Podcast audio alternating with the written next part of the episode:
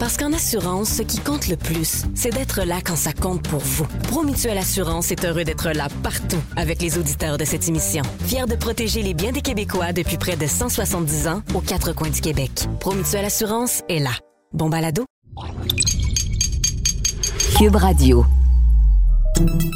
Salut, c'est Charles Dran avec l'équipe dans 5 minutes. On s'intéresse aux sciences, à l'histoire et à l'actualité. Aujourd'hui, on parle d'histoire. On fait le portrait d'une grande bâtisseuse du Québec, une écologiste, inconnue, ou presque, Marcel Gauvreau. Ça fait pas très longtemps qu'on est sensibilisé à la pensée écologique, hein, la conscience écologique. Il y a quelques dizaines d'années, le terme n'existait même pas. Et si aujourd'hui on est aussi passionné par l'avenir de notre planète, c'est un peu grâce à Marcel Gauvreau. C'est qui euh, Marcel Gauvreau? Elisabeth Ménard nous la présente. Son nom vous dit probablement rien. C'est normal. Comme plusieurs autres femmes qui ont contribué à façonner le Québec, elle a sombré dans l'oubli. Mais vous connaissez fort probablement son acolyte, le frère Marie-Victorin, à qui on doit notamment le jardin botanique. Marcel Gauvreau était son assistante. Scientifique passionnée de botanique, elle a consacré sa vie à étudier la flore, mais aussi à l'enseigner. Elle a écrit trois livres de vulgarisation scientifique pour les jeunes, en plus de centaines d'articles pour des journaux et des magazines. Elle a créé une école de botanique pour enfants, l'école de l'éveil, et elle a formé des enseignants qui ont à leur tour transmis leur savoir aux plus jeunes. Son legs est immense. Marcel Gauvreau, c'est une fille de médecin, née à Rimouski en 1907, qui a grandi à Montréal. Elle a étudié en lettres et sciences, mais elle rêvait en fait de devenir religieuse. La tuberculose qui l'a frappée en 1924 l'a forcée à changer ses plans. C'est après quatre ans de repos qu'elle s'est décidée à reprendre ses études, cette fois-ci en philosophie. Un concours de circonstances a fait qu'elle a croisé la route du frère Marie-Victorin, botaniste déjà reconnu à cette époque-là. Encouragée par lui, elle a lâché la philosophie pour entrer à l'Institut botanique de l'Université de Montréal. Marie-Victorin est devenue son mentor, mais aussi son ami. J'y reviendrai plus tard parce que on a découvert récemment que les deux entretenaient une relation pour le moins curieuse. Dans les années qui ont suivi, elle s'est consacrée à l'étude des algues. Ses recherches l'ont menée du Saguenay-Lac-Saint-Jean jusqu'à l'île du Prince-Édouard où elle a récolté des échantillons et étudié la végétation marine. Ça lui a pris six ans pour compléter son mémoire de maîtrise en 1939 mais c'est presque 20 ans plus tard, en 1956, que son ouvrage est finalement publié par le Jardin botanique de Montréal suite à une pétition d'étudiants qui se plaignaient du manque d'études sur les algues du Québec et qui réclamaient la publication du mémoire de Marcel Gauvreau.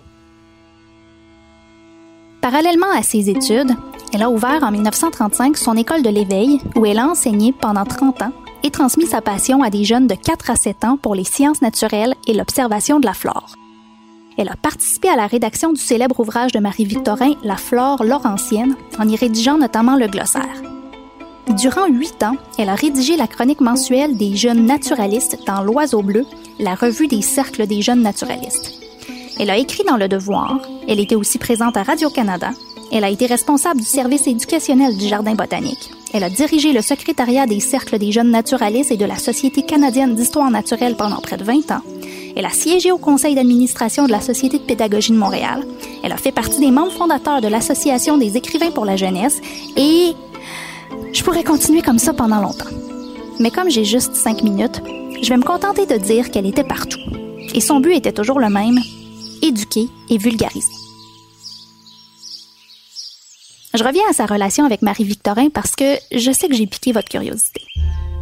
L'historien Yves Gingras nous apprend dans son livre Lettres biologiques que les deux amis et collaborateurs ont entretenu une relation épistolaire pendant plus de dix ans, de 1933 à 1944.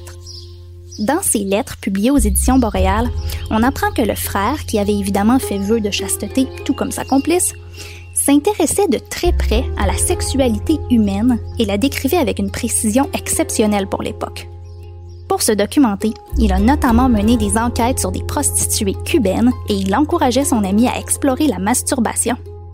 Au-delà de leur caractère inusité, ses écrits sont une contribution fondamentale à l'histoire de la sexualité à une époque où le Québec était plongé dans la grande noirceur. Ils en disent long sur la pauvreté de l'éducation sexuelle et sur la révolution qu'on appréhendait. La correspondance s'est brusquement arrêtée en 1944 au décès de Marie-Victorin. Marcel Gauvreau, qui, on peut le deviner dans ses lettres, éprouvait plus que de l'amitié pour son collègue, était inconsolable. Elle a tout de même poursuivi son travail acharné jusqu'à son propre décès en 1968. À l'image de la religieuse qu'elle aurait voulu être, Marcel Gauvreau était une femme humble qui cherchait pas la notoriété. Elle s'est dévouée à ses recherches beaucoup plus qu'au culte de sa personne. C'est peut-être aussi pour ça qu'on l'a oubliée. Aujourd'hui, il ne nous reste d'elle qu'une école qui porte son nom à Brossard, une rue à Rivière-des-Prairies et peut-être aussi une petite conscience écologique conscience écologique en plus qu'on a toujours attribué presque exclusivement à des hommes comme Marie-Victorin. Et en fouillant un peu, j'ai trouvé une belle idée pour mettre un peu plus de lumière sur cette pionnière québécoise, une proposition de Flore Laurentienne, qui est un organisme qui a pris le nom du grand livre de Marie-Victorin, Flore Laurentienne, pour perpétuer son message. Une proposition donc, euh, pourquoi ne pas dissiper les ténèbres et baptiser des avenues et des rues Marcel Gauvreau? Qui croise tous les boulevards Marie-Victorin de la province. Très belle idée. Ça nous permettrait de, nous en souvenir un peu plus. Sinon, son histoire, hein, Marcel Gauvreau, et celle de 59 autres femmes exceptionnelles est racontée dans le livre Ces audacieuses qui ont façonné le Québec, publié aux éditions du journal. Merci, Elisabeth Ménard. C'était en cinq minutes.